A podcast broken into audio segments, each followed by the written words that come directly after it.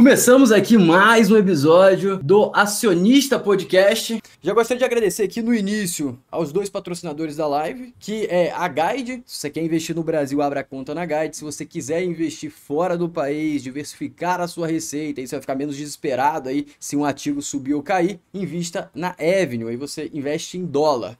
E sem muita enrolação, para quem está acompanhando a bolsa, para quem olhou o resultado da Wiz, viu que teve uma mega oscilação, mas como todo mundo sabe, o valor da Wiz não está tão no presente. Ela tem um bom fluxo de caixa para financiar o futuro, mas não está 100% no presente. E agora vamos entender o que, que vem do futuro aí, como que ele vai utilizar essa receita, melhor, o CEO vai utilizar essa receita que está vindo da caixa do Ornoff e a receita dos outros projetos que estão dando saldo positivo, como ele vai utilizar para escalar essa empresa e fazer essa empresa explodir aí e gerar muito resultado para os seus acionistas, que eu sou acionista. E vamos começar aí, ó, já vou ir para minha posição aqui. Muito obrigado, Everton por ter aceito mais uma vez o convite aqui do Acionista Podcast. E estamos sempre abertos. E agora vamos começar. Eu gostaria de entender, primeiramente, se você tecesse alguns comentários sobre o resultado do terceiro trimestre. Se foi algo na sua, na sua, na sua visão, algo que era bem previsível, se foi algo muito fora da curva, e como que você enxergou uh, o posicionamento do mercado perante é,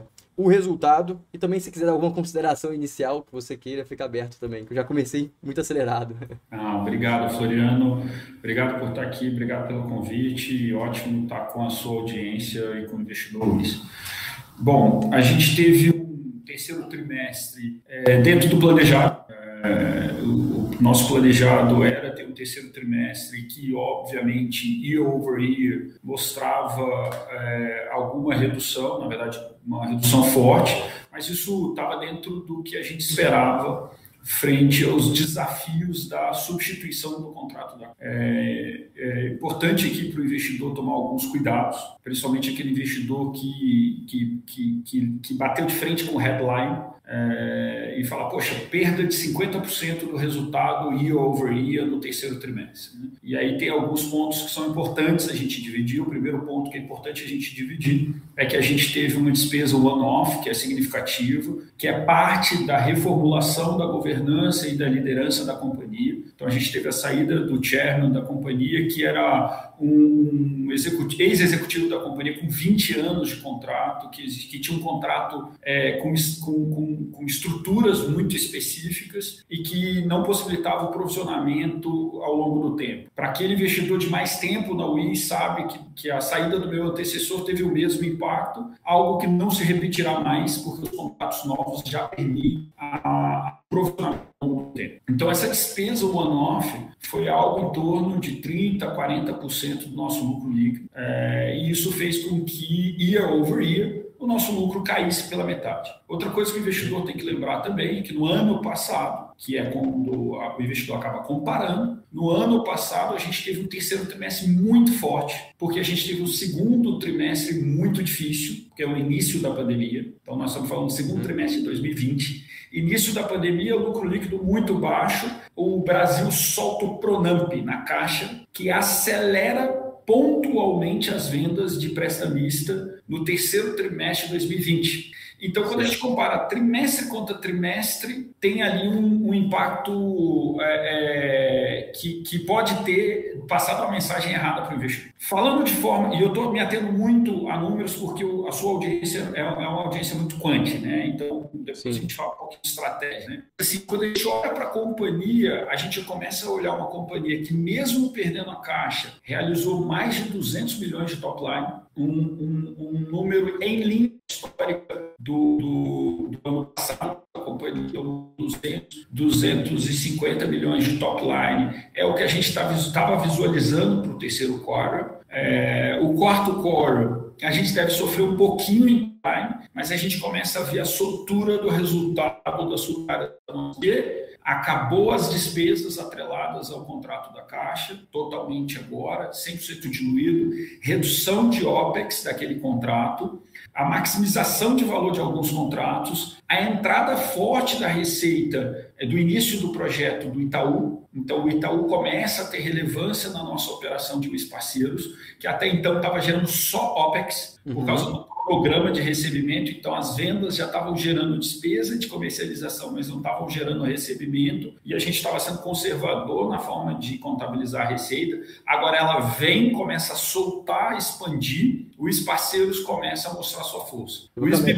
Calma, calma, vamos organizar um pouco. É, claro. o, o, primeiro step que você falou foi que vai zerar o custo, ou tender a zero o custo de carregamento aí da caixa, porque vai encerrar ali e isso vai resultar em, em que em resultado positivo? Vai aumentar ali o EBITDA do earn-off? É isso que você quer dizer? Ele vai aumentar a margem. Obviamente, ele perde resultado absoluto. Porque, por exemplo, se você pegar o segundo core da Wiz, você vê ali uma receita considerável ainda da caixa. Então a caixa Sim. tende a cair para alguma coisa em torno de 25% da nossa receita geral da companhia. E, e só cuidado para o investidor não achar que é, é, é zero custo de carrego desse runoff. Não é. E aí me tá explico. Ó, o, o, só só para colocar em números aqui. É, o Anon, no, no, segundo TRI de 21, foi para 48 milhões, terceiro TRI, 20 milhões. Quarto TRI, isso vai tender a zero, certo? Certo. O Anon, beleza. O Anoff foi primeiro TRI, 64, segundo TRI, 57, terceiro TRI, 56 milhões. Esse EBIT daqui, essa margem EBIT daqui caiu, saiu de 97 para 90%. A gente deve imaginar que essa margem vai tender a aumentar ou a cair durante o tempo? Não, tende a aumentar aumentar. Tende a aumentar. Tende, tende a aumentar. E a receita mas... bruta tende a cair aos poucos, ou não? A receita bruta tende a cair aos poucos. Muito bem falado. A gente precisa lembrar o seguinte, que é, existem alguns contratos que vão sendo, vão vencendo e vão não sendo renovados e tem o churn normal é, dessa operação. Qual que é o decaimento que a gente pode esperar dessa, dessa receita bruta ao decorrer do tempo? Ela tava, ela tem uma oscilação, teve até oscilação positiva. Terceiro tri de 20, 70, quarto tri 72, 74, 70.8 e 70 agora. A gente deve imaginar a perda de um milhão por trimestre, 2, 5 até a zero? A gente não dá guidance específico disso. É, existe material, bastante material no nosso site de RI, onde o investidor consegue fazer algum tipo de simulação. Uhum. É, ela, ela, ela machuca um pouco mais nos dois primeiros anos. Uhum. Tá?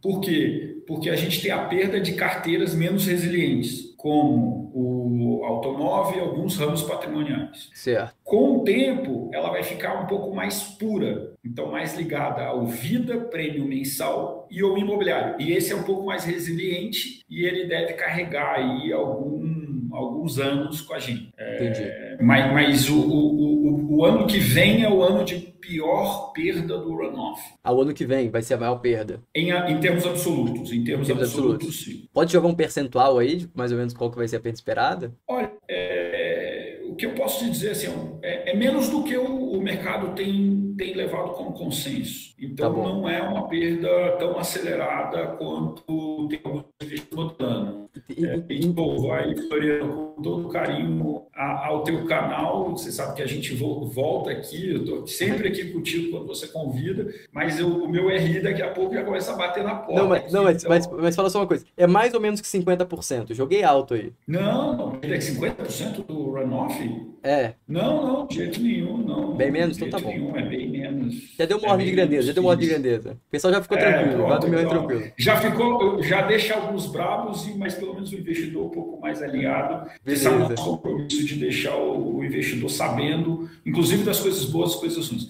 Mas aí, voltando um pouquinho, Floriano, só para a gente não perder um pouco ah, da visão tá do que a gente está construindo. Né? É, é, muito importante que o investidor da WIS consiga visualizar que a, a, nossa ambição ao longo do ano que vem é mitigar essa perda desse contrato. Então, quer dizer, a gente passa agora por uma perda nesse terceiro TRI, uma perda no, nosso, no quarto TRI de top line, um lucro líquido ajustado muito parecido com o terceiro TRI, com algum tipo de boa notícia para o nosso investidor. Então, estamos esperando um trimestre. Apesar do Brasil estar tá um momento muito difícil, então a venda de produtos está muito baixa. Nós está assim, o retail, que a gente tem baixa penetração, mas tem alguma, sofrendo bastante. O segmento de, de mobilidade, que a gente tem já uma certa exposição, vem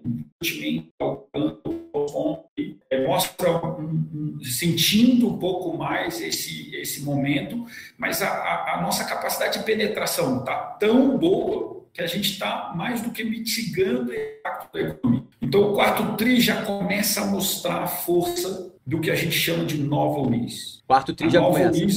Quarto TRI já dá um cheiro para o investidor do que vem pela frente. Só para a gente, antes de ir para o quarto TRI, eu tenho mais um ponto sobre o terceiro TRI aqui. Teve esse incentivo de longo prazo, você falou que foi o último executivo que saiu com esse mega incentivo aí, que é, eu, eu, eu, não li agora, mas eu tinha lido antes que era mais ou menos 50% para esse, esse executivo que saiu agora, então foi mais ou menos 8 milhões, de 8 a 10 milhões, foi para desse custo, foi para esse novo executivo. Então acabou é, esse tipo de incentivo tão grande, ou simplesmente vai ser diluído o incentivo durante os trimestres? É, em magnitude magnitude, então assim, passo atrás, todos tá. os estatutários possuíam um sistema de incentivo específico uhum. é, que permite sim entregas. O, o, que o nosso antigo chairman tinha é uma ancoragem numa precificação diferenciada. Então, para deixar o investidor mais, mais claro do nível de alinhamento que, por exemplo, eu tenho com ele. Uhum. Eu estou hoje out of the money. Então, você, por exemplo, falou de 50%, na verdade foi muito mais do que 50% a participação dele específico nesse valor de, que, que foi impactado. É, são 20 anos de história, ele chegou a ser CEO do Grupo IS, é, foi presidente do conselho durante toda a minha gestão, é, tem 20 anos aqui dentro, montou a estrutura que a gente atendia a Caixa e era um, um, executivo que tinha uma relação mais próxima com a Caixa, que não tem muito a ver com o que a gente está olhando para frente, sim, mas uma sim. pessoa que ajudou muito a história. Então, se você observar a história da UIS nos últimos 20 anos você e, e fizer essa conta, está em linha com o que é a remuneração de saída de um executivo é, de posição tão sênior. O, o, grande gap estava na contabilização. Uhum. O meu, tanto o meu quanto do CFO, não tem esse gatilho. Então, o dia que eu sair, não vai ter impacto no resultado. Agora, o que a gente vai observar nesse quarto TRI é, na verdade, um efeito positivo para o investidor. Por quê? Porque o, terceiro TRI, quando ele foi precificado, a nossa ação estava no pico desse ano. E agora, salvo se algo acontecer em 35 dias, o que não é imaginável,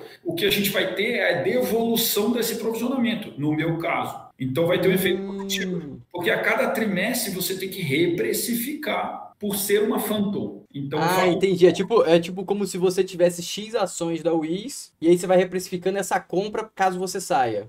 Caso, caso eu saia, eu tenho direito de exercer. Entendi, é, entendi, entendi. Exercer in the money, aí tem que estar provisionado um valor para remunerar o executivo. Se eu sair out of the money, sai, perde tudo. Então é específico e muito alinhado com o que é o mundo hoje. Mas quando Entendi. isso foi, alinhado, foi desenhado para o executivo que saiu há muitos anos atrás, a WIS tinha um desenho desconfigurado, não é desconfigurado, mas menos alinhado com as boas práticas. Dito isso, o que, que é importante aqui a gente ter, é, é uma mensagem clara para o investidor uhum. da WIS. Esse tipo de porrada no mau momento não tem de acontecer. É, ele pode vir a acontecer uma provisão muito alta com relação aos executivos atuais? Pode, mas só se a ação bombar de novo. Não faz sentido a, a, a UIS comprar essa ação e manter em tesouraria para não passar por essa vol ou não? Na verdade, qualquer, qualquer empresa que tem um stock option ou phantom option, é, ele passa por esse tipo de provisão e desprovisionamento. Um, um, ponto que alguns investidores criticam no desenho da WIS é o fato de que não é um stock option, é um phantom option. É, e aí tem, não é um impacto tão contábil, é a questão muito mais o impacto do caixa, e eu convido audiência, a tua audiência que é bem capacitada e bem. Poxa, põe ali no Google é, prós e contras de Phantom Stock Option, uhum. vai ver que para ele não tem impacto a não ser caixa. Para a companhia Entendi. tem impacto de caixa. Mas voltando aqui para o que é mais importante. Tá bom. O mais importante é, é o seguinte: ao estar saudável, esse efeito foi one-off. Nós não passamos um dia queimando caixa. A companhia, para aqueles que duvidavam da WIS, achavam que com a perda da caixa nós iríamos ter dificuldade de sobrevivência. Isso não se materializou de forma nenhuma. Nós estamos vindo forte no quarto tri. O quarto tri é um quarto tri, de novo. É, se a gente foi penalizado pelo year over year, eu convido o investidor que te assiste a acompanhar o que a gente vai entregar year over year, sendo que no ano passado tinha caixa e esse ano não tem caixa. Galera, é, tô, é tô ansioso agora pro quarto tri, hein? Vamos ver, hein? Vamos lá. E quem tiver pergunta, só pra, só pra colocar, pessoal, quem tiver pergunta já lança no chat que o Rodrigo vai listando e no final eu vou passando as perguntas para ele. Pode Legal. continuar. Só que o mais importante é o investidor não olhar cora por cora,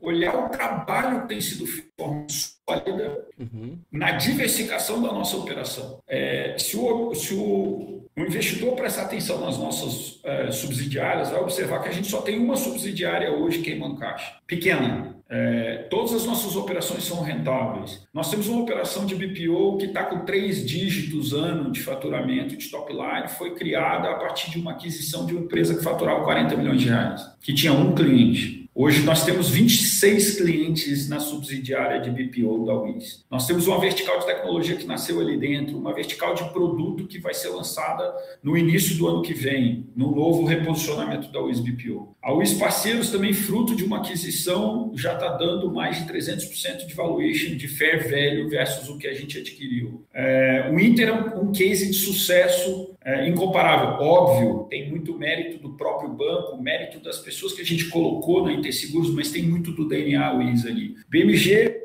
mais de duas vezes e meia top line, mais de três vezes e meia bottom line, trocando por um portfólio recorrente com menos taxa de carregamento. Então a gente espera para o ano que vem o início de aumento de margem EBITDA. E agora que você falou do Banco Inter, como que você imagina a continuação da relação com o Banco Inter depois da abertura do capital fora na gringa e se isso beneficia, prejudica ou é neutro? Olha, o investidor da WIS tem que olhar é velho, então o valor do ativo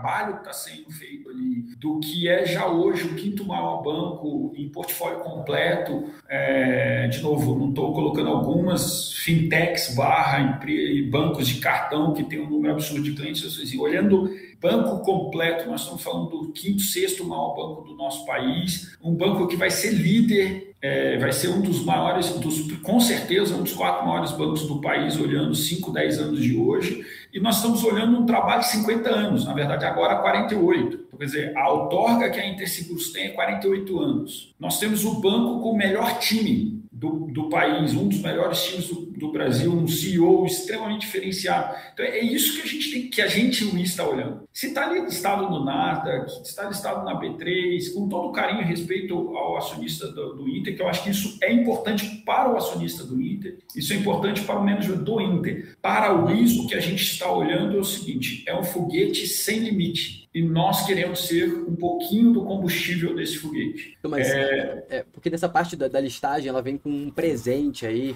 que aí eu acho que você pode extrapolar um pouco mais. Quando ela foi lá para fora, saiu, começou a se citar uma relação dela com a Stone, começou a criar umas parcerias e tal, e se especulou em uma compra relevante da Stone, tipo, a, a Stone se tornar um acionista relevante, uma fusão para basicamente a Stone conseguir é, explorar a base do Inter, o Inter explorar a base da Stone, fazer fazer uma, uma, uma mescla de, de, de, de bases aí, até que o Stone, não sei se ancorou mesmo, o follow-on do, do Inter que eu parei de acompanhar. Mas basicamente saiu muito isso. E um dos drives que é, reforçava a, essa tese era essa abertura fora do Brasil. Porque com a abertura fora do Brasil, facilitava muito uma possível fusão, uma possível é, um acordo mais próximo, vamos dizer assim. Especulando, se essa fusão, essa junção, essa amizade se fortalecer entre os dois, essa nova base que entra na, na, na, no Inter, que seria a base da Estônia. Isso beneficia muito ao IS, porque basicamente hoje você tem uma base de X bilhões e depois que entra a Estônia você vai ter uma base de X milhões. Isso teria algum ponto positivo? Você sabe se isso tende a continuar? Não tende? Não sei se você pode falar também.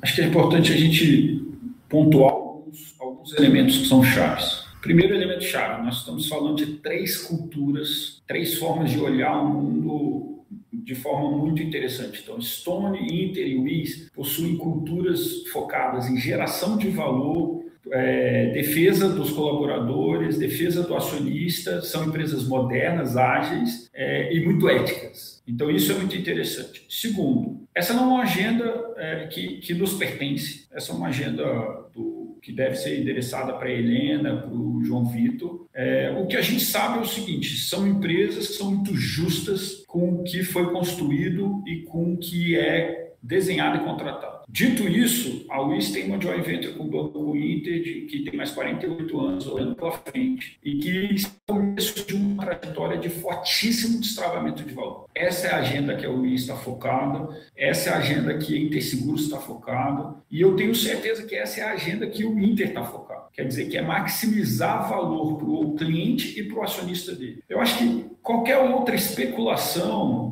é, é, é fora de propósito, principalmente com a discussão da UIS. É, tenho certeza e tenho compromisso, meu compromisso, que toda e qualquer decisão que for ser tomada vai ser tomada preservando o valor do nosso assunto. E dois, eu não acredito em presente. Então, quando começa a falar, ah, vai vir Estônia, o IS vai se dar bem, isso não existe é, aqui é o um mundo de fair value, de risco. Não, não, não, não, se, não. Se, dar bem no sentido, tipo, que ela vai se dar bem, mas a Stone também vai se dar bem. Uma troca. É, os dois vão, tipo, é uma parceria onde que os dois vão ganhar. O, o escopo a... da Interseguros é o ambiente operacional do Inter. Qualquer discussão além disso deveria passar por um fair value de novo. Então, assim, o que o acionista da WIS deve imaginar é o fair value do balcão que o Inter está construindo e que a gente hoje está arranhando perto do que existe de potencial. Uhum. É, e a Interseguros tem um dos melhores times do Brasil para capturar o excesso de valor que ainda existe ali. É como se existisse tanta oportunidade que pensar em uma oportunidade maior eu acho que deveria ficar no segundo plano. Dito isso, e eu uhum. sei que o investidor da WIS gosta muito de discutir o case da, do, do Inter, mas o case do Inter é só o começo de uma trajetória brutal de destravamento de valor. Eu acho uma crueldade, de certa forma, mesmo respeitando a tudo que foi feito no Interseguros e tendo muito orgulho do que foi construído, não é justo com 1.900 colaboradores que estão construindo um valor colossal aqui dentro, ex-Inter também. Então, o BMG, por exemplo, tem um time que está se organizando e tem uma operação muito bonita. É claro que a gente já destravou muito top line. Então, quem acompanhou a WIS nos últimos três meses viu que a gente descolou do, do, do, Excel, a gente descolou do chart em termos de top line, mas é, é, canibalizando um pouco de margem. Uhum. Agora é a hora do investidor da WIS ver menos crescimento de top line, mas expansão do bottom line de forma bem saudável. É isso que a gente espera para o ano que vem. Olhando para o restante das operações, o Parceiros começa a ter um portfólio muito diverso, mantendo sua previsão entre 6 a 7 bi de originação no ano, que é, já,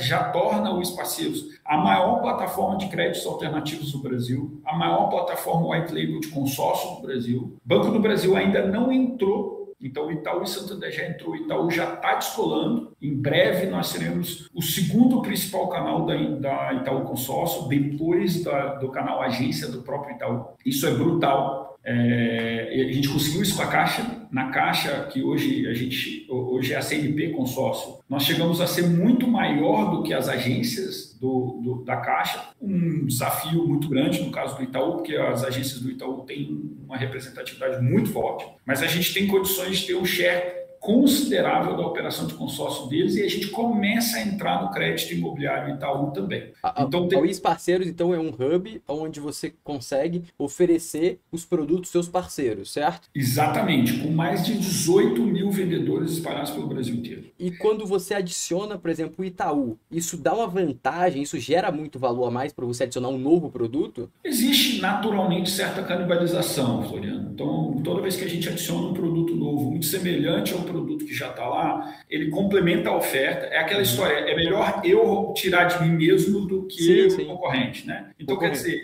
é óbvio que existe uma certa canibalização. Então, 2 mais 2 não é 4 necessariamente, mas é 3. Então, se eu estava 2, eu adiciono 2 do Itaú ou 1,5 do Itaú, consumo um pouco da minha e no montante final eu tenho uma pizza maior. Né? Nós, nós estamos passando por um novembro muito forte, muito forte. A gente criou toda uma estratégia que a gente chama de Black Week consórcio, é, que realmente, assim, ao mesmo tempo que o Brasil está sofrendo, os números de todas as administradoras sofrendo no mês de novembro e a nossa despontando de uma forma muito diferenciada. Claro, vindo de um outubro um pouco aquém do que a gente imaginava, mas o Itaú destravando é muito positivo para a gente. Melhor, torna a operação mais menos risco, melhor é, equação de risco-retorno. Olhando agora para o restante das operações, de novo, o SBPO destravando valor, o Scorporate iniciando a diversificação, o Scorporate está sofrendo um pouco com a perda do balcão da caixa, que já canibalizou parte da operação, está estrangulando um pouquinho de margem, porque a gente está tendo que, para reter clientes ex-balcão, a gente está tendo que melhorar um pouco e apertar um pouco o nível de comissionamento, mas estamos conseguindo fazer isso de forma muito saudável, sem perder top line. Então a operação está andando um pouco de lado, mas com esse objetivo de extrair o relacionamento de dentro do ecossistema caixa e começar a ser um relacionamento cliente-broker. É,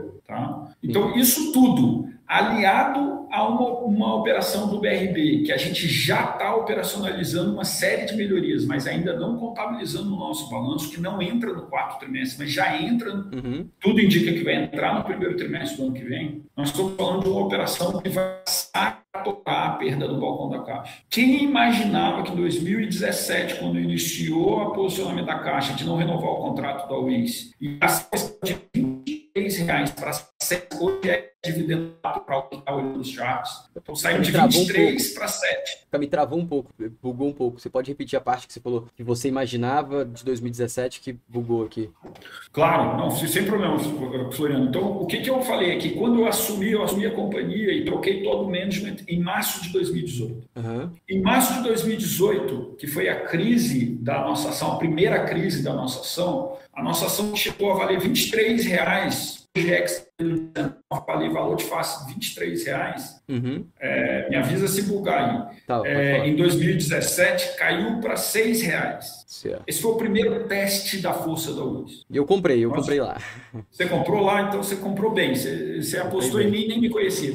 É. Aí eu vou para 16 reais né, dessa discussão quando a gente fechou o Inter, etc, etc. Depois nós caímos de novo para 6, levamos para 18. E agora o investidor da UE está maltratando. Obviamente, o mercado está difícil, o Brasil está difícil, tá, estamos de 8, o que posso antecipar para a audiência para o investidor Luiz é o seguinte: esses solavancos não derrubam a gente. Depois de uma certa é, é, idas e vindas, o que se tem na empresa é uma resiliência absurda para tipo de a gente não está olhando se é 8,50, se é 16. O que a gente está olhando é o seguinte: a gente tem a certeza do sucesso do que a gente construiu. E, e quando a gente olha para. Eu acho, acho que a entrada do BRB é um grande sinal disso, né? Que vocês ganharam, era uma disputa bem acirrada pelo que passou pelo mercado e era algo bem esperado. Qual é a perspectiva? Qual é a sua perspectiva para o BRB a partir de agora, assim? Como que tá? Qual o momento que vai começar a entrar os resultados nos trimestres? Primeiro acho que essa é a grande pergunta. BRB, e o que eu posso te dizer é o seguinte: aqueles que acompanharam os documentos que foram publicados, porque como era um bid público, os números foram publicados. É, o investidor pode esperar uma overperformance sobre aqueles números projetados. O investidor da UIS pode esperar uma overperformance pelo que a gente já viu de oportunidade, pela força do, do Banco Digital Flamengo,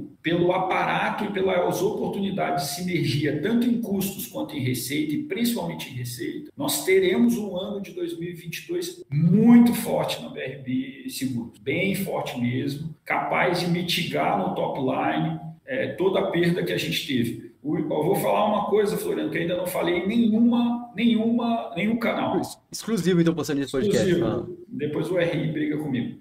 A gente falou que em top line a Wiz ia mitigar a perda da caixa em dois anos. Sim. Você já viu eu falando isso? Ó, o investidor, falei, eu cheguei a falar, o investidor anote o faturamento da Wiz em 2021. Em 2023, bastava fazer a conta, em 2023 a gente vai conseguir entregar e mitigar essa perda. Então vamos é. antecipar esse compromisso da Wiz para 2022. Com 2022? a entrada do BRB, com a entrada do BRB a Luiz vai mostrar sua força em 2022, vai mitigar em top line, muita atenção ao, ao teu, à tua audiência. Top line da Wiz em 2022, é, infelizmente ainda não vai ser capaz de, de mitigar totalmente em bottom line, mas em top line a gente vai entregar o que o investidor da Wiz aposta nela e o compromisso do nosso time que com a entrada do BRB em janeiro, é, entregando um resultado superior ao que a gente modelou no valuation, dado a expertise e o conhecimento que a Luiz é capaz de aportar lá, mas também reconhecendo o trabalho feito pelo próprio BRB, nós estamos esperando um, um 2022 forte do BRB e um 2022 forte do Brasil. Por outro lado, é, inclusive, não foi um debate fácil quando eu tive. Nós estamos esperando 2022 difícil para o mercado segurador. Então, o mercado segurador brasileiro deverá apresentar o seu primeiro ano de dificuldade de crescimento de um dígito é, o segmento da Whisky vem num crescimento de dois dígitos, ou seja, Bancassurance, seguros vendidos em bancos, vem dois dígitos de CAGR constante. A gente vai ter pela primeira vez um ano mais desafiador. E a Whisky, no meio desse momento de ano desafiador, de economia desafiadora, de reajuste salarial devido à inflação complexo, né? é, é, a, a vai entregar o seu plano de 2024, desculpe, 2023 em 2022. Por, que, por que, que o setor de banca assurance vai sofrer tanto em 2022? Por causa da inflação, questão econômica como um todo, política e tudo? Esses são os principais drivers que vão prejudicar? Além disso, Floriano, também o setor de banca assurance ele depende muito do apetite por risco dos bancos, ele depende muito da capacidade de, dos tomadores, ele ainda depende muito do crédito pessoal e do crédito imobiliário, além do crédito rural, e esse aí as nossas matrizes de previsibilidade até mostram um ano razoável, mas o crédito imobiliário, como ele é o crédito muito longo, muito sensível a taxas muito baixas, pré-fixadas. Quando sobe a Selic, o, o crédito imobiliário retrai um pouco. Você está vendo aí o que está acontecendo com o stock price das,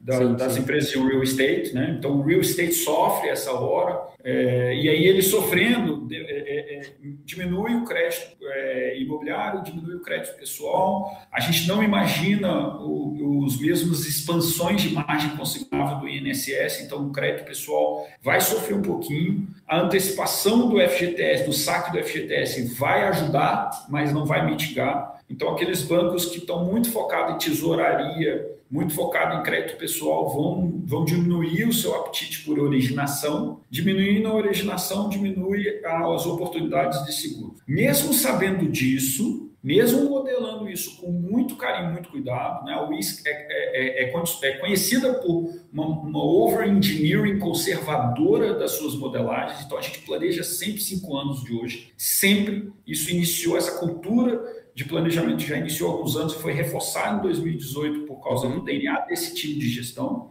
Então, quer dizer, a gente está com as maçanetas, estamos com o volante na mão, sabendo o nível do desafio e sabendo o nível de, de risco que a gente pode correr na operação. Disso, tudo isso, a gente continua originando muito caixa. Falando da, do BRB que você citou aqui, é, eu abri o resultado, eu fiz até um vídeo da Wiz hoje, e eu olhei muito o resultado do BRB. O BRB deu um mega salto de lucro líquido agora no terceiro TRI de 21, por causa, eu acredito que seja por causa da questão do Flamengo lá, que eles realmente abriram conta, tipo, de forma absurda, e ele entregou um lucro aí de 433, e o resultado da área de seguros, em nove meses, foi 75 milhões, em nove meses. E, e aí, até no meu vídeo, eu citei que eu imaginaria que, no, com a entrada da Wiz, como vocês têm um mega know-how aí por causa da Caixa, e também quando vocês entraram na Caixa, vocês colocaram a Caixa, acho que top 3 do Brasil aí, em, em mercado de, de, de consórcio, se eu não me engano, é, eu imaginava que ia ter um desempenho muito superior. Esse desempenho superior, você está considerando quantos por cento de desempenho de eficiência? Oh, não vou perguntar valores, vou perguntar é, um pouco diferente. Ó. Quantos por cento desse crescimento vai vir de know-how da WIS, ou seja, da base que tem lá, vocês vão adicionar conhecimento e gerar crescimento? Quantos por cento vai vir do crescimento de base? Porque lá a parceria com o Flamengo não tá abrindo conta, tá produzindo conta, que tá de forma disparada, tá absurdo o crescimento. E eu, quando fiz até o vídeo falando da, da BRB, eu imaginava que essa base teria pouco valor, porque é uma galera mais de low, low renda. Porque, basicamente, o público hoje do BRB é um público muito alta renda. É extremamente alta renda. Deve, você deve ter olhado os números, você deve ter visto a qualificação do público deve ser extrema, porque está in, in, inerente em Brasília. Eu perguntei a galera, quem tem conta BRB normalmente é quem ganha bem e tal, envolvido com o governo e tal, é, concurso. Então, e quando entra o, o, o, a questão das contas do Flamengo, mesmo assim gerou muito resultado. Então, qual que vai ser o crescimento da operação, ou seja, vocês adicionaram conhecimento, e qual que vai ser o crescimento do número de contas e realmente eficiência, aumento do, do aquário do BRB, na sua visão? Olhando, não existe essa segmento. Quando a gente monta essas operações, deixa de existir o time do BRB e o time da UIS quando a gente fala em BRB 5. Uhum. Então, assim, é, é, impossível você apartar o que está sendo feito pelo banco, o que está sendo feito pela UIS. É um grupo só, é um braço de seguridade só. É, é, óbvio que existe ali pessoas que são cedidas pela WIS, pessoas que são cedidas pelo BRB, mas no dia 2 já é um time só. Dois. É... A, minha pergunta é sobre o crescimento da base. Quanto que o crescimento da base gera valor e quanto a, a eficiência da tipo, a operação de vocês vai gerar valor. Entende? Porque a, o, não tô querendo dividir, criar um time, dois times. Eu quero, eu quero entender, tipo assim, qual que é o valor que você imagina que vai ser gerado a mais com o crescimento da base? Porque tá tendo um crescimento da base de clientes absurdo. Esse, esse sim, crescimento sim. vai gerar muito valor? Ou é mais a eficiência aí, do que já tinha? Aí o investidor que conhece a Luiz bem claramente sabe que a gente não mensura valor tanto pela base de clientes ativos. O que é muito importante para a gente é o volume de transações. Então, a transação, principalmente a transação de crédito e o relacionamento forte, são mais importantes do que base de clientes ativos. É, Existem alguns, algumas empresas que chegam aqui na UIS e falam: eu quero vender meu balcão, eu tenho dezenas de milhões de clientes, aqui eu sou um programa de fidelidade. A gente explica: olha, programa de fidelidade, a gente mensura diferente. E, e, e por outro lado, existem bancos e existem instituições financeiras, somente cooperativas, por exemplo, de agro, é, ou financiamento veicular. Financiamento veicular e agro tem um potencial absurdo, é, com menos clientes ativos. Então, quer dizer, esse negócio de cliente ativo não é necessariamente o principal indicador. Agora, dito isso, o trabalho que o BRB tem, sido, tem feito é muito bonito. E aí eu convido quem tem curiosidade de conhecer o BRB, até porque ele está trabalhando no follow-on. Então, atenção investidor, o BRB está com um timaço, um líder forte, estratégico, é, um time muito bem capacitado que é composto de pessoas de fora e pessoas de carreira, essa é a beleza. É, observe a penetração de cartão de crédito nessas contas abertas e compara a penetração da, e o indicador de abertura de conta corrente digital com a, a emissão de cartão de crédito e de débito vis-à-vis -vis outros wallets digitais. Então, isso mostra que é uma base que está nascendo saudável. Isso é um trabalho de um ano? Não, Floriano. Isso é um trabalho, de novo, a ser construído. O trabalho feito na Inter mostrou isso. O, Inter ainda continua expandindo margem, continua expandindo o lucro líquido, a Inter Seguros Digital. E é uma trajetória que a gente vai ter lá também. Agora, a gente já entra no momento é, ótimo. A gente, como você mencionou, a gente entra no momento que o banco está capitalizado, que o banco está com caixa, que o management está correto. Um banco que tinha 600 mil contas até anteontem, hoje 3 milhões de contas, chegando próximo a 3 milhões de contas. Flamengo jogando Montevidéu para aqueles que são flamenguistas. Fica o convite, abre a conta, já, já abre comprando seguro a partir de janeiro. Então, quer dizer, nós estamos com, com, com, uma, com uma oportunidade única. E qual é a diferença? Esse processo de bid durou um ano. Tem um ano que eu trabalho, meu time trabalha com o BRB e com os seus advisors e com os nossos concorrentes.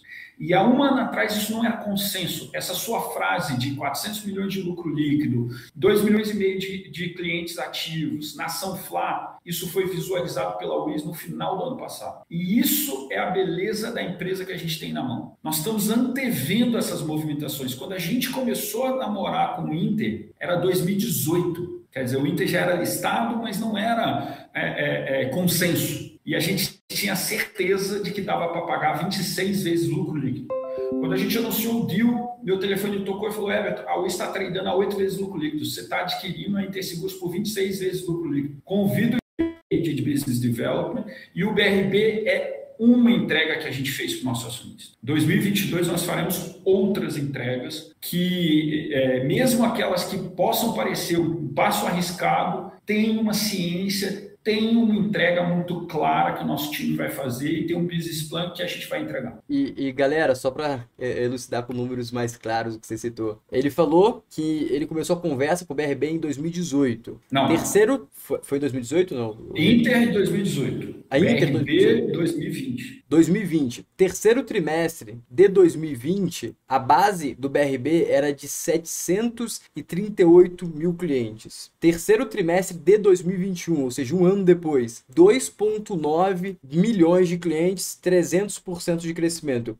Mas eu tenho, eu tenho que colocar um, uma ponderação que a qualidade dos clientes caiu. Só que, independente disso, foi 300%. Então, se caiu pela metade, eles cumpriram com botando uma rede para dentro. Então, realmente foi, foi um crescimento absurdo. Eu queria mostrar a foto aqui, mas eu não estou conseguindo. Mas eu, eu, eu, gostei de uma pergunta aqui, achei até o número aqui no, no, na apresentação do, do BRB, que é o número de transações. O número de transação, por exemplo, cresceu 20%. Como que é a definição desse número de transação? Qual, o que, que é, significa exatamente? Aqui eles explicam quem. É, tipo, eu acho que é tipo de contato que a pessoa tem com o banco. Como é que funciona a definição? O que, que é uma transação? Não, é um, um crédito originado. Faz o seguinte, Floriano, você está com os, com, os, com os números abertos aí. Tô. O que a gente falou que é o melhor runoff da WIS, que gera valor por 15, 16 anos olhando para o WIS para frente, lá da nossa operação da Caixa, imobiliário, lembra? Certo. Abre o imobiliário aí do BRB, compara, faz essa comparação que você fez, olhando tá. só para a carteira imobiliária do banco. Tá, deixa eu ver se eu consigo fazer isso aqui. aqui. Eu não estou aberto aqui se quiser lá.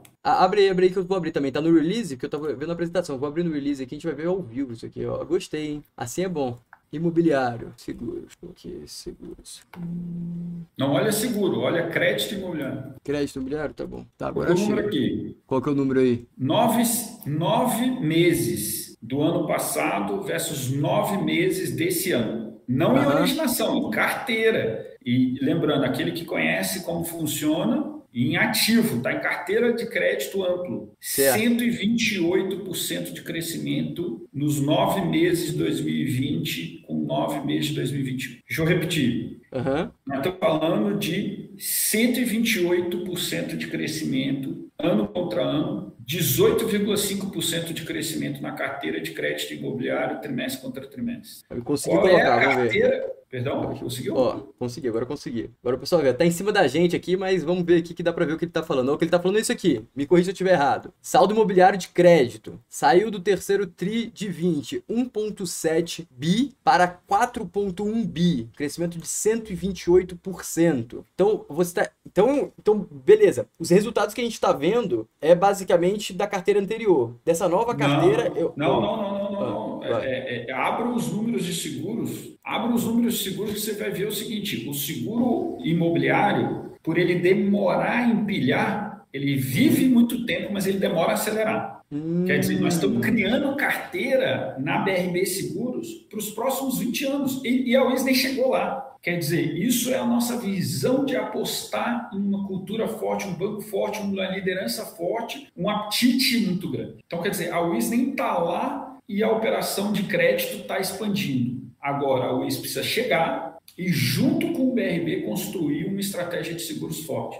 Então, o que, o que a gente está aqui comentando não é o potencial da UIS de operacionalizar, mas o potencial da UIS de identificar os foguetes quando eles estão indo para a pista, que é Tá de parabéns mesmo, pô. É, então, quer dizer, o que eu. E aí, não, parabéns ainda não. Deixa a gente é. começar a entregar um lucro forte, aí você pode me dar parabéns. E, e, de novo, qualquer executivo que se preste tem que entregar também valorização de ação. Não adianta só ficar contando o PowerPoint do, dos números dos outros. É quando cai lucro e, e dividendos, a ação não aguenta ficar baixa. Fica tranquilo. Só precisa cair lucro e dividendos. Estamos apostando nisso. Estamos apostando nisso. Mas assim, voltando então, Floriano, para a uhum. mensagem aqui, a mensagem é óbvio que o investidor da UIS tem que ficar atento com esses cases de sucesso. Mas onde está o principal valor? Está na plataforma que a gente montou, que é capaz de multiplicar os cases BRB Seguros, Interseguros, BMG Seguros, e nisso não tem limite. Por quê? Porque o Brasil, o, o, UIS está longe de estar em todo o, o, o, potencial que ele tem no Brasil. E no dia que chegar, no dia que a gente falar assim, poxa, consegui capturar o potencial que o nosso país consegue entregar, o que nos impede de levar esse know-how, que é único no mundo, para outros países? Então, quer dizer, é isso que o investidor da UIS tem que olhar. Óbvio, o lucro trimestre a trimestre é importante, é para entender se existe disciplina de gestão, disciplina de execução, se a cultura conversa com o que a gente está entregando. Se o management da WIS, quando ele sinaliza estamos indo para um trimestre forte, ele é realmente forte? Ou, ou é historinha de, de, de executivo que está a fim de ganhar stock option? Então, isso é importante. Medir trimestre a trimestre é importante para entender a consistência do que está sendo entregue. Mas o que o investidor precisa olhar é o valor intrínseco no longo prazo do ativo que ele está apostando. Qual é o limite que esse foguete aguenta? Quais são os pontos de dor? Então, hoje, agora, vou, se a gente puder falar também das coisas que me preocupam antes de terminar a live, isso é importante. Pode falar, é claro. Pode falar. Mas eu não sei falar. se. Eu não sei se a gente já vendeu e explicou. Calma, calma, antes de concluir essa aqui, eu, eu gostei. Eu, eu, achei bem interessante esse ponto aqui. Eu não tinha olhado. Eu vi que estava crescendo muito, a base estava realmente é, explodindo. É, isso me animou, porque mesmo que a qualidade caia, aumentou o volume absoluto. É, mas beleza, eles cresceram aqui 128%. Qual que é o tempo de empilhamento aí? Que você citou o tempo de empilhamento. Você. Como, como que funciona basicamente? Você vendeu os seguros, aí você vai pegando meio que o prêmio aos poucos, e aí vai ter uma taxa lá de, de, de sinistro e tudo mais. Mas aí, basicamente, esse crescimento agora, que teve esse saldo de crédito, esse é um saldo que ele vai diluindo em pagamento, ou é algo que já foi vendido e depois roda mais? Ou isso aí vai entregando aos poucos, em questão de, de Isso vai entregando aos poucos no seguro. Hum, Porque entendi. quando você origina o crédito, você origina o crédito e buca o crédito inteiro. Mas o seguro você buca cada mês. Por quê? Hum. Porque ele é um seguro cancelável. Como você pode fazer portabilidade da carteira, pagamento, quitar o financiamento imobiliário, o, a contabilidade nos traz o conceito de que eu só posso reconhecer a receita do seguro imobiliário à medida da vida do cliente. Por isso que a gente saiu na, da caixa e a gente ainda vai ter anos de reconhecimento desse resultado. Entendi. Então, quer dizer, esse, essa, essa originação, esse salto que o BRB fez, ele vai gerar dividendos para de seguros por anos e anos à frente 10, 12, 15 anos à frente. Então, quer dizer, isso é um colchão a BRB Seguros nasce com ele. Voltando para o ponto importante, é, Floriano, aqui, é, não quero te cortar, depois se quiser. Não, pode continuar, tá, não, tá perfeito, pode continuar. crédito imobiliário, ou, ou, contabilização de qualquer Só pedir tipo pra galera curtir a live aqui, tá muito boa. Vamos curtir é. aí, pode fazer as perguntas e pode continuar, Everton. Tá perfeito até agora, tô bem animado como acionista. Então, voltando para o WIS, quer dizer, a nossa capacidade de multiplicar isso é um ativo. A nossa capacidade de escalar é um ativo. O que, que preocupa o WIS? Alguns pontos. Então, a gente continua no investimento forte de governança. Quem conversou comigo no ano passado sabia que eu estava batendo na tecla de governança, governança, é, melhoria do perfil do, do, do, management e do conselho da UIS, então a gente vem trabalhando nisso, a instalação de comitês de suporte ao conselho de administração, melhoria dos processos de, de, de gestão do, do management. Ah, Everton, isso muda a capacidade de geração de resultado da companhia? Não no curto prazo. Se, se eu defendesse isso, eu estaria defendendo gaps meus até, ou do, do meu time. Mas no longo prazo, garante estabilidade dos processos e das ferramentas. Ou seja, qualquer turbulência vai ter elementos de defesa para qualquer trajetória errada da companhia, seja de gestão, seja de qualquer outro tipo de característica. Então, essa é uma agenda que a gente está vencendo. Uhum. Segunda agenda que me preocupa, pessoas. Quer dizer, como é que a gente consegue fazer o BRB, o BMG, o Inter, mais outros parecidos que estão vindo, tem, sem ter um management de altíssima qualidade. A gente tem uma escola de formação muito forte. Nossa matriz a, a, é Brasília, claro, cada vez mais com pêndulo para São Paulo, mas ainda existe um, um volume de pessoas forte em Brasília. E a gente tem uma escola de talentos que a gente vem investindo ao longo desses últimos quatro anos. Mas isso é uma agenda que me preocupa. Quer dizer, nós teremos pessoas altamente capacitadas para tocar essas operações,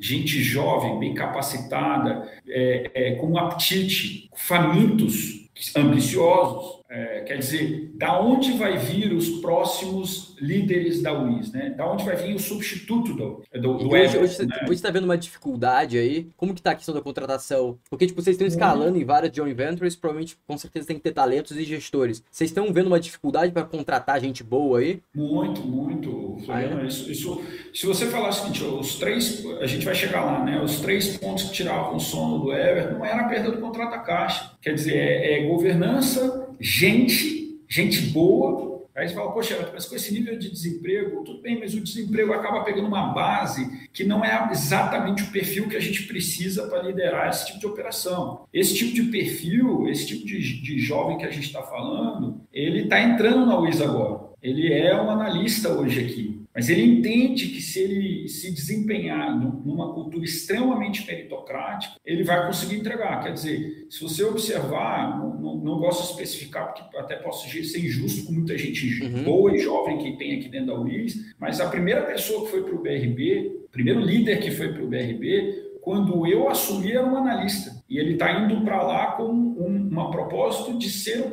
de, um dos pontos de lança do BRB. Quer dizer, se você observar, se você conversar com o Paulo Padilha é, e, e, conversar com a Ana, com o Túlio, com o Tiago, é, com o Gustavo, que estão lá na Interseguro, você ver que eles entraram na UIS como analista. E hoje estão fazendo a diferença, são, são reconhecidos. Quer dizer, essa capacidade de fabricar talentos nos segura, nos limita a capacidade de, de, de, de escalar a nossa, a nossa proposta de valor. E, por fim, cultura. Então, quer dizer, está sendo feito um trabalho desde a da mudança da, da gestão da UIS muito forte de construir uma cultura jovem, meritocrática, inclusiva, é, que fez com que, em 2018, a gente figurou pela primeira vez como Great Place to Work nacional. 2018. É, 2019, de novo, melhoria da posição. 2020, melhoria da posição. 2021, 32 melhor ambiente de trabalho, melhor empresa para trabalhar no Brasil inteiro, segunda melhor para trabalhar no Centro-Oeste. Então, quer dizer, isso vem de uma cultura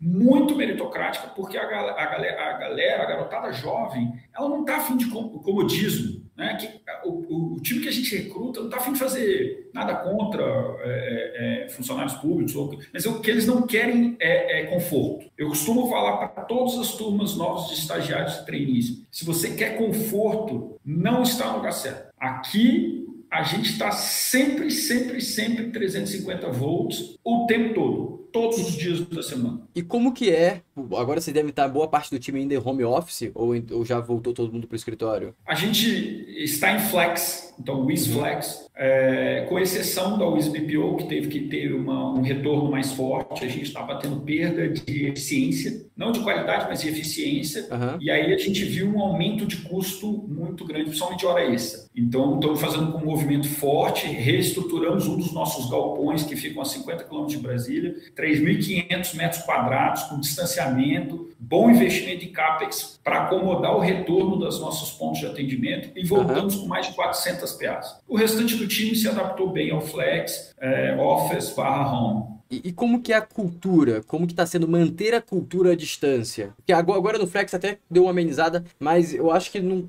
na, minha, na minha imaginação e nas minhas pesquisas também, o que parece é que é, essa essa gestão híbrida vai ser o mais eficiente, que vai ser o, o cara vai também, mas fica mais em home office, o que diminui, diminui até um capex aí, porque você não precisa ter é, um posto para cada um, você pode ter um, um postos é, circulares, rotativos. É, como que é manter a cultura à distância? Porque quando a pessoa tá lá dentro, você faz a pessoa engolir a cultura, ou a pessoa engole ou a pessoa engole, não tem muito como que fazer. E o cara que não engole, ele sai da empresa naturalmente. Você filtra assim até por sinal. Como que tá sendo manter a cultura à distância? Porque não é todo mundo que vai estar tá lá e tal. É interessante você falar disso, Floriano, não sei se o, o teu telespectador acompanha, eu escrevo muito sobre cultura. É... Eu acompanho o seu LinkedIn lá, você tem uma presença é, forte. Então, pô, então acessa as colunas, porque às vezes o pessoal acompanha o LinkedIn, tem que, é, é, senão eu não dou plateia lá para algumas revistas que eu escrevo coluna, eu boto o link no LinkedIn, fazendo propaganda aqui, né? Então, assim, eu, eu estudo muito essa questão, tenho, eu sou como formação engenheiro quadrado, é, é,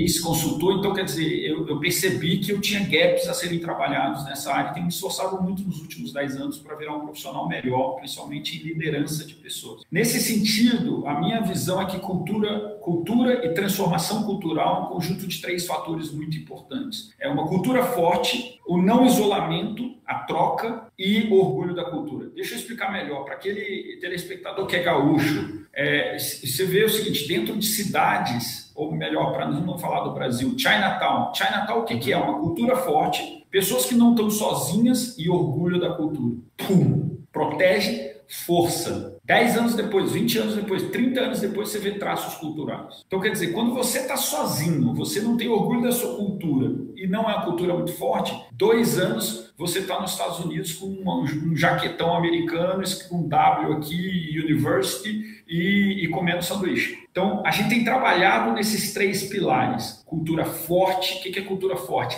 Seja claro com os do and don'ts. O que, não é permitido, o que é permitido. Quem acompanha o isso vê que a gente posta, a gente fala de forma muito clara o que a gente pensa, agradando e desagradando quem tiver que agradar ou desagradar. Dois, a gente nunca está sozinho. Então a gente troca muito. Pandemia é difícil? Muito. Mas a gente está vencendo. E três, orgulho. Então, um dos pilares da nossa cultura é sou apaixonado pela UIS. Nós tivemos uma busca e apreensão por erros do passado, 3.200 posts eu acredito na UIS. Nós tivemos a queda da ação, desculpa, antes disso, perda do contrato da Caixa, eu soltei o emblema Never Bet Against Swiss. É, é, a, o, o, Never Bet Against Swiss só no LinkedIn, mais de 7 mil postagens. Nós só temos 1.800 funcionários. A gente teve a queda agora da ação, lançamos a ação. Eu tenho orgulho da UIS. Mais de 350 posts em um dia, Floriano. Eu tenho orgulho. Um dia. Então, quer dizer que é parte do nosso desafio beta, que é uma homenagem à nossa cultura, é um, é um mês inteiro de força da cultura whisky. Quer dizer,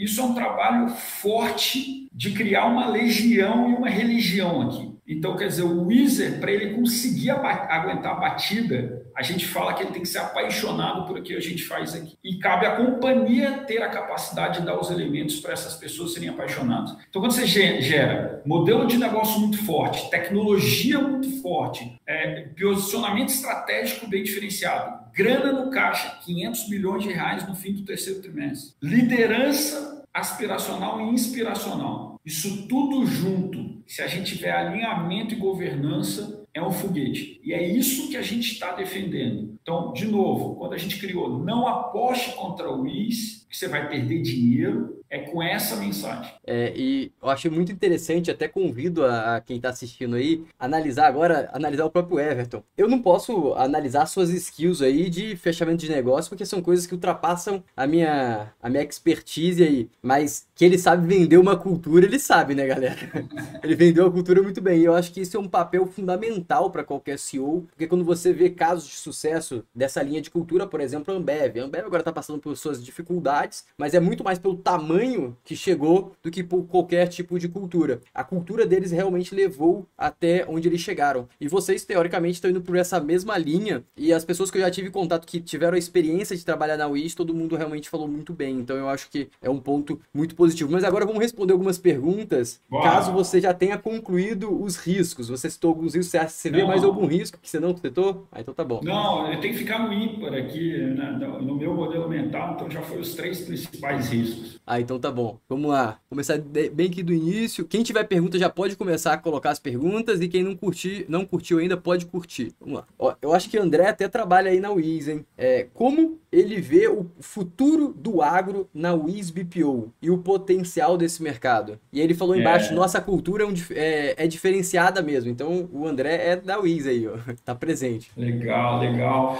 Então, André, poxa, é, é, ele deve saber o que a gente está construindo lá, que eu acho que o investidor tem contato parcial, é, a gente conseguiu montar um time focado em agro extremamente diferenciado. Uhum. É, o que a gente entendeu é que o posicionamento estratégico do mercado segurador de agro é o melhor posicionamento para estar. Então, é um país com certa previsibilidade, é um país com vantagem competitiva no agronegócio e uma economia, é um segmento da economia que não está desacelerando. Então, quando a gente fez o framework estratégico de onde a UIS quer estar, tanto o agro quanto o real estate apareceram muito forte. Então, a gente está apostando muito no agro, muito no real estate. É, no real estate, o, o, time de, de, de, B2B da UIS está fazendo um bom trabalho, mas nada parecido com o que a gente está fazendo com o agro. Tanto na BPO André mencionou da BPO, mas também no time agro do, do, do, B2B, a gente tem feito um trabalho extremamente diferenciado. Então, com uma plataforma única, um potencial de subscrição magnífico, a melhor plataforma de perícia e inspeção de risco. Então, a seguradora que não está com a nossa plataforma está perdendo o negócio. E a gente tem um time técnico, tanto na área de tecnologia para agro, quanto na área de perícia e subscrição única. Então, não quero ir para o Technicase, mas o que eu respondo para o André é Estamos só começando. Perfeito. Então, André, se estiver online ainda, responda se está esclarecida a dúvida ou se quiser pontuar mais alguma coisa. Uma pergunta que me fizeram aqui no WhatsApp foi a seguinte: é, eu sei que já está muito batido esse papo, se você quiser até simplificar, fique à vontade. Como a não a realização do contrato, não a renovação da caixa, piorou no dia a dia? Teve algum dano no dia a dia porque vocês tiveram que cortar uma parte do quadro funcionário? Como que foi o dia a dia, assim? Teve algum dano específico? Não.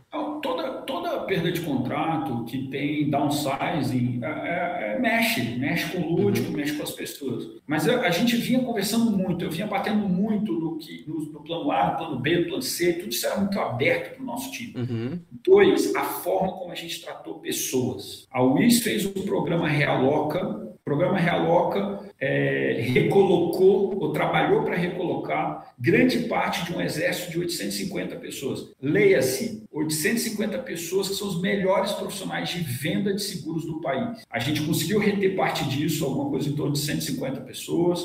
A gente conseguiu recolocar em outras empresas alguma coisa em torno de 280 pessoas que a gente negociou a vaga. A gente fez um PDV privado, então para nossa, o investidor da UIS agora deve me detestar, mas foi uma decisão consensuada. A gente fez um PDV privado, ou seja, de plano de demissão voluntária para aqueles que não queriam concorrer a essas vagas, com mais ou menos 200 é, pessoas que escolheram esse processo. E é por isso que o nosso resultado desse ano teve algum impacto ao longo desses últimos seis meses, dois trimestres, segundo e terceiro trimestre. Então a gente sofreu um pouco, mas em troca a gente ganhou um time apaixonado, os que ficaram, ficaram muito comprometidos. Os que saíram estão prontos para voltar. E a gente tem um desafio interno aqui. A gente vai trazer esse time de volta, Florian. Nós vamos fechar tantas operações de banco que essas 800 pessoas que estavam aqui dentro, na verdade 700, porque 100, 150 ficaram, elas estão mapeadas, a gente conhece onde estão, nas empresas que estão, quanto estão sendo remuneradas, e a maior parte que a gente conversa quer voltar. É perfeito, isso é muito bom. Gostei, eu, eu gosto realmente dessa parte da visão do longo prazo, porque, só para agora colocar um, um pouco o lado financeiro, quando ele mantém uma relação boa, até com as pessoas que foram demitidas, isso diminui o custo de CAC, é o custo de aquisição de funcionário futuro, e também você cria uma cultura muito boa onde você, quando for contratar alguém, escalar time, você consegue usar até referência, ah, se a, o time desescalar em algum momento, a gente te ajuda a se recolocar no mercado. Então isso dá um poder de negociação, uma atração para os funcionários, eu acho muito boa, o que deve gerar no futuro muito valor, porque em qualquer empresa o que mais gera valor são as pessoas. Então se você consegue colocar os melhores em suas posições, você é o que mais escala e você vê aí é, em, várias, é, em vários pontos esse, esse tipo de, de colocação. Até ó, o André respondeu aqui, ó. O André ele supervisor de operações e cuida do agro, olha aí, ó. A equipe UI está presente. Agora vamos ver para mais uma pergunta aqui, ó. Qual a intenção da Grid 1, não sei se é assim que fala, Grid na estratégia futura da WIS? Legal. É, o Thiago está atento a todas as movimentações da WIS. A Grid foi um investimento feito entre 17 e 18 para acelerar a nossa conectividade, a nossa plataforma digital. Através desse investimento, a gente construiu o WX1, que é entre os cinco maiores gateways de conectividade para o mercado segurador brasileiro. É, o que, que a gente percebeu somente é que a Grid tinha um, uma agenda de tecnologia e transformação digital B2B. E isso não conversava 100% com a estratégia da WIS, que é uma estratégia muito mais B2B2C. É, dito isso, a gente aproveitou esse investimento, é, enriqueceu a nossa plataforma, mas entendia que a grid merecia voar. Então, no final do ano passado, a gente realizou uma, uma venda de 50,1% da grid para uma empresa chamada Extreme Digital, EDS, que é uma empresa de transformação tecnológica, transformação digital e conectividade para grandes conglomerados, que observou que a grid tinha um potencial muito forte enquanto gateway é, de APIs Gateway de conectividade. A WIS ainda é acionista de 39%, mas hoje não é um ativo, não sei se o Thiago trabalha lá na grid, não é um ativo que a gente consolida e a gente pode dizer que a grid precisa de independência, até porque a grid precisa atender e transformar os competidores da WIS. Então a gente não pode limitar a grid a só atender os back que a WIS investe. A grid tem que ser capaz de transformar é, bancassurance que tem concorrentes da UIS, que tem corretoras próprias, e é isso que ela merece para maximizar valor para o seu acionista. Então, diante disso, ela foi espinofada e ela tem uma outra estrutura, um outro ambiente informacional. Obviamente, continua prestando serviço para a UIS e a gente, obviamente, ganha com isso. O acionista da UIS ganha através de um contrato subsidiado, prestação de serviço com preço muito baixo, mas agora existe um CEO que é o João Bosco, puta cara, está fazendo uma transformação lindíssima. Trabalhou com uma seguradora que vai despontar como uma seguradora. A Grid fez a transformação digital de uma seguradora que muito em breve vai se recolocar no mercado como a seguradora digital mais digital do mercado brasileiro. Perfeito. Então acho que está respondido. Temos outra pergunta aqui, ó. Galera, curte a live. Ainda tá faltando curtida. Vamos bater 80 curtidas, falta 5 apenas. Ó, mais uma pergunta aqui, ó. Como você vê a descentralização do setor de produtos financeiros para o IS? Consegue imaginar as margens aumentando por, por esse motivo? Até adiciono aí, eu não sei se foi esse o ponto que a Donnie Frounder é, quis citar. O Open Banking pode beneficiar o IS, mas pode responder a dela, mas coloca esse Open Banking também na isso, cabeça aí, você pode responder isso, tudo. Isso. Deixa, eu, deixa eu falar de Open Banking e Open Insurance daqui a pouco. Vamos ah, falar primeiro tá do que está acontecendo na cadeia de valor do mercado financeiro. Tá bom. Nós estamos vindo de duas décadas, então duas décadas atrás, a cadeia de valor do mercado financeiro brasileiro, tanto em seguros quanto em crédito, estava com pêndulo para cá. O que, que é para cá? Para tesouraria, para alocação de capital. Então, por é. exemplo, melhor coisa do mundo há 30 anos atrás era ser uma resseguradora no Brasil. Só existia uma, o IRB. É... Por quê? Carta patente, puta, registro de produto, capital lá caro, é, sofisticação na lua. Melhor coisa 30 anos atrás no Brasil era ser dono de um banco de tesouraria. Então você montava um banco, botava uma tesouraria, não tinha nem agência. Você colocava um, um guichê falava assim: dou crédito para pessoa física. Puta, fila de metros e metros, captava dinheiro barato, a Selic barato, né? E emprestava com spread absurdo, ganhava dinheiro na tesouraria. Tanto em seguro quanto em crédito. O que, que acontece ao longo desses últimos anos? Cada vez mais o cliente tem poder. E quem, quando o cliente tem poder, quem está próximo do cliente é que tem valor.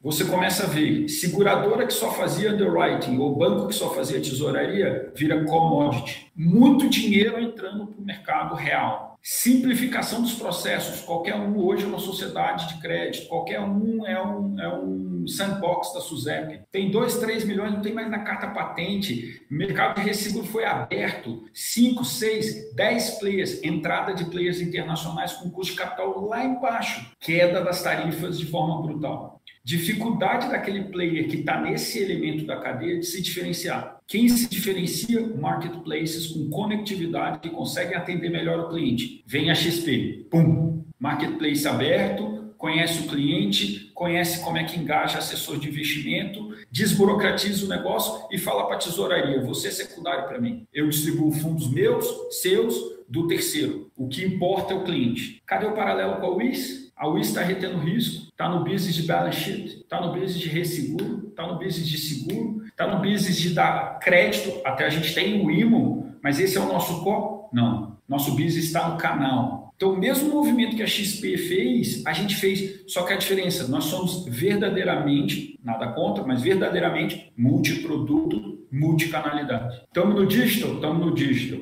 Estamos no, no, no telefônico? Estamos. O SBPO, mais de 350 PAs de venda. Estamos no físico? Estamos no físico. Estamos no Corban? Estamos no Corban. É, estamos no, no, que é os parceiros, Corban slash parceiros. É, então, quer dizer, uma estrutura omnichannel, entendendo e investindo em conectividade, dados e CRM, um DNA forte de oferta entendendo que quem está na retaguarda jogando o jogo de alocação de capital é commodity. Open Insurance e Open Finance. Quando você traz o Open Finance e Open Insurance, o que, que você está fazendo? Tirando o poder da tesouraria e trazendo para o cliente. Quem vai ganhar o jogo é quem consegue falar, Floriano, não importa onde você comprou o seu seguro, deixa eu trazer todo o teu portfólio para o seu app. Qual app? O app do banco digital que você mais gostar. E não importa se você comprou o seguro num corredor, se você comprou o seguro em outro banco, eu vou organizar a sua vida e não quero nada por isso. Claro que na renovação eu vou falar, Floriano, vamos reduzir seu custo? Vamos fazer portabilidade da sua previdência para você ter um custo melhor? Quem está fazendo isso no mercado de seguridade?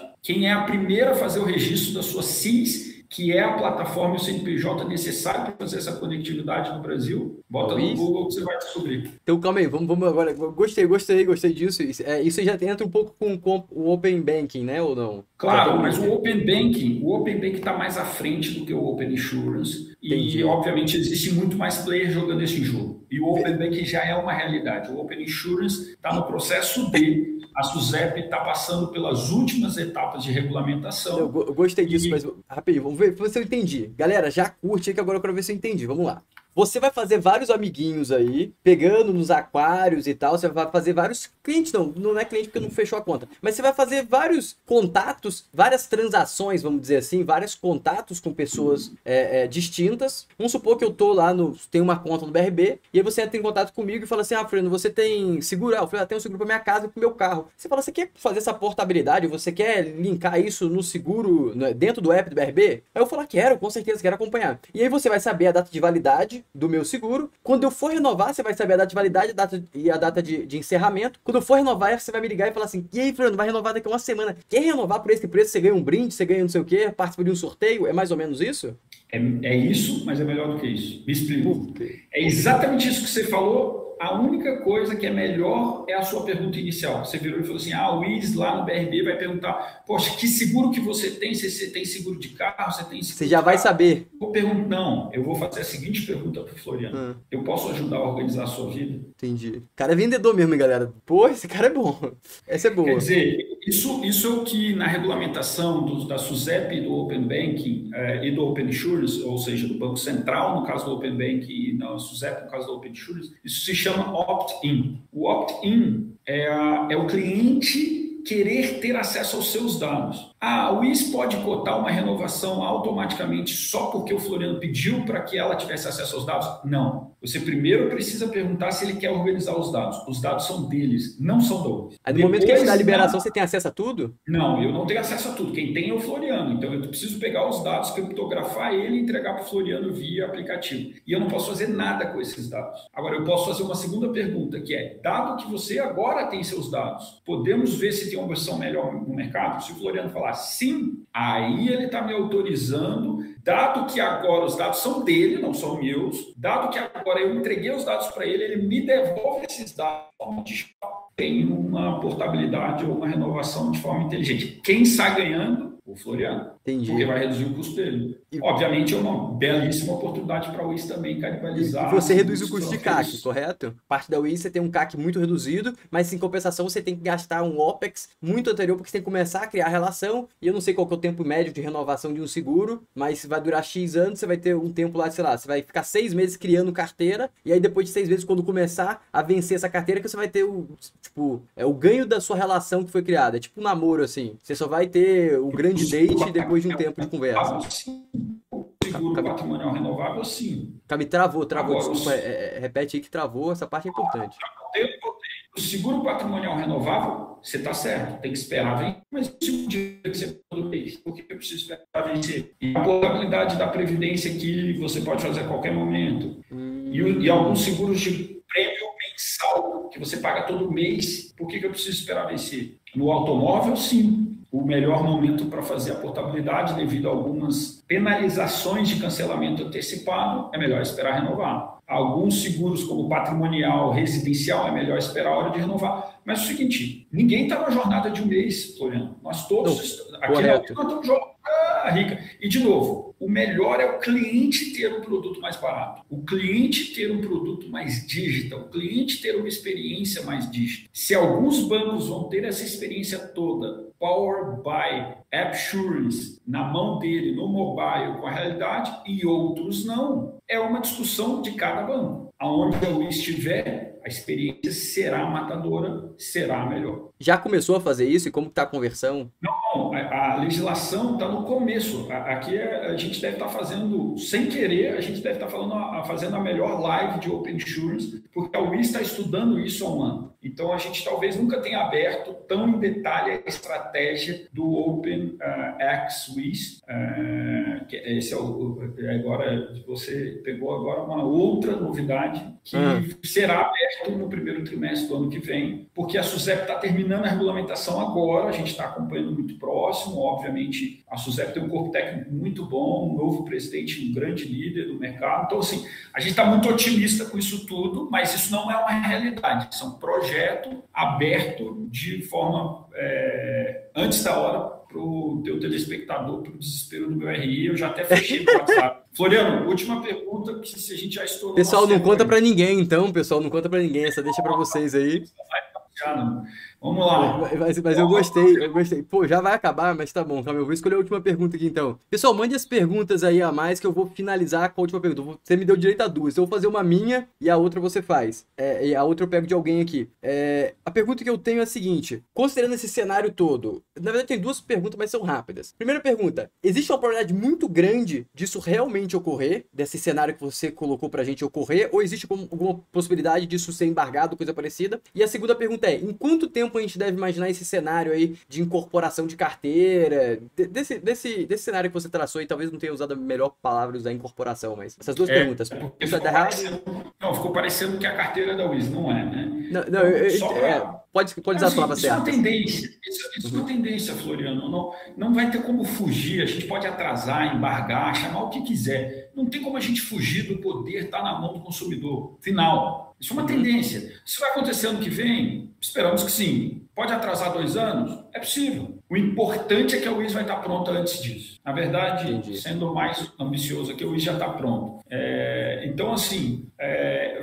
só finalizando, uhum. a, a gente está pronto graças àquele investimento lá atrás da grid que a gente mencionou, graças ao WX1, graças ao OpenX WIS, é, graças ao WIS BPO. Quando chegar nós estaremos lá. E os bancos que usam a plataforma da UIS vão estar prontos para entregar essa experiência e reduzir custo para o nosso cliente. Vão estar prontos para chamar o guincho pelo aplicativo do, do, dos nossos parceiros. Vão estar pronto para. Porque o, o, o não é só venda, não é só redução de custo, é comodidade, experiência, entrega, pós-venda. É isso que a UIS vai transformar. Esse é o principal drive de valor da UIS. Não foi um de que a gente trouxe aqui na live. Podemos fazer 18 lives, vai ter 18 coisas discutíveis que a UIS vai trazer ao longo dos próximos cinco anos. É, mas aí, então a data previsão aí é entre o ano que vem, 2022 e 2023? Já está liberado isso, executando? Acho que isso, de novo, o cronograma da SUSEP oficial é esse hoje. Pode Entendi. perder algum prazo? Pode. O Open Banking perdeu alguns prazos e, e, e é importante fazer bem feito. Melhor Concordo. do que fazer de qualquer jeito. Concordo. Ó, a galera tá elogiando aqui, ó. Desejo boa sorte. Você de todo de, é, time da Wiz. Que Deus abençoe a todos os seus projetos. Esse, o, o Everton, realmente foi uma aula. Muito obrigado, realmente. Ainda tem direito a mais uma pergunta. Ninguém fez uma pergunta muito boa. Então eu vou fechar aqui com uma pergunta bem óbvia, então. Dividendos. A gente deve imaginar pagamento de dividendos, continuidade de pagamento de dividendos? Ou vai ter uma redução para reinvestir no negócio? Até complemento com outra pergunta que fizeram aqui. A gente deve imaginar a Wiz recomprando ações ou é mesmo guardar dinheiro para reinvestimento em negócios? Última um, pergunta agora.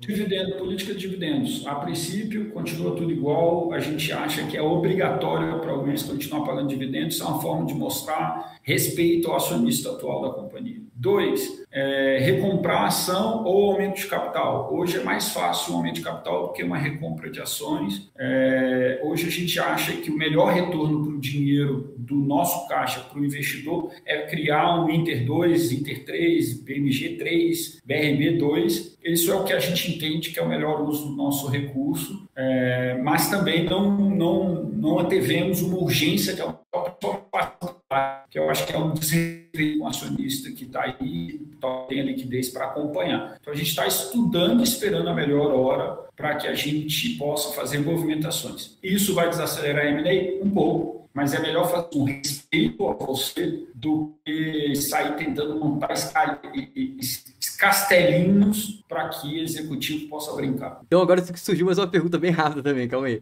É, hoje, hoje existe mais projetos que você enxerga, só que está faltando meio capital, faltando com muitas aspas aí. É, você vê muito mais projeto para poder investir, mas não tem capital ou não tem estrutura financeira que faça sentido? Olha, é, o issue da WIS não é só capital, é capital humano. É, ah. É, é, a gente está num momento, Floriano, que a gente não pode errar. Então, a gente está escolhendo de forma muito cuidadosa operações de forte criação de valor para o nosso acionista. Ah, Everton, daria para fazer três é, fatos relevantes por trimestre? Daria. Mas a qualidade ia cair, a execução ia cair no momento em que a gente ainda está ganhando credibilidade com o mercado financeiro. Está na hora da UIS dar passos sólidos para os investidores da UIS enxergarem essa criação de valor. Quando a gente tiver um pouco mais forte, com a ação mais despontada, com resultado e fluxo de caixa a ponto de se arriscar um pouco mais, nós vamos observar dois MNEs, um MNE a cada trimestre, de uma forma um pouco mais acelerada. Hoje, não vamos errar. Entendi. Perfeito. Muito obrigado de verdade, Everton. Em futuras oportunidades te convidarei de novo. Foi uma mega aula aqui de vários setores aí que estão abaixo da Waze. Muito obrigado. Pessoal, obrigado a todo mundo que assistiu a live aqui. E a live vai ficar disponível como podcast. Então, se você quiser acompanhar depois, reescutar, você pode pegar e ir lá no seu plataforma de podcast, buscar Acionista Podcast, que com certeza vai estar lá. E Everton, muito obrigado novamente. Vamos dar só uma pausazinha, porque tem um delayzinho assim, só para pegar tudo. E se quiser dar alguma mensagem final, nem te dei a oportunidade, quer dar uma mensagem final para os acionistas que estão acompanhando aqui, fique à vontade. Não, agradecer, agradecer você, Floriano, também achei interessante para a gente abrir agendas da UIS que a gente geralmente não abre. Muitas vezes as lives ficam muito viciadas em, em um detalhe numérico, balance sheet, etc. A gente conseguiu percorrer, começamos com isso, mas percorremos algumas pautas legais. É, e agradecer, agradecer o investidor da UIS que continua acreditando. É, é uma empresa que foi muito volátil, então é, ela ela, exige um pouco de resiliência, mas o que eu posso garantir é do lado de cá tem muita resiliência, do lado de cá tem muita dedicação e garra e comprometimento com você. Então, você vai ter o seu bom retorno, é, que se tiver um pouquinho mais de paciência, o, o, o mercado vai mudar e a gente vai estar muito bem posicionado. É isso. Valeu, valeu, Floriano, e um abraço a todo mundo. É, vamos em frente, que ainda tem muito trabalho pela frente aqui no Luiz. Perfeito. Só um minutinho, só para encerrar e passar tudo.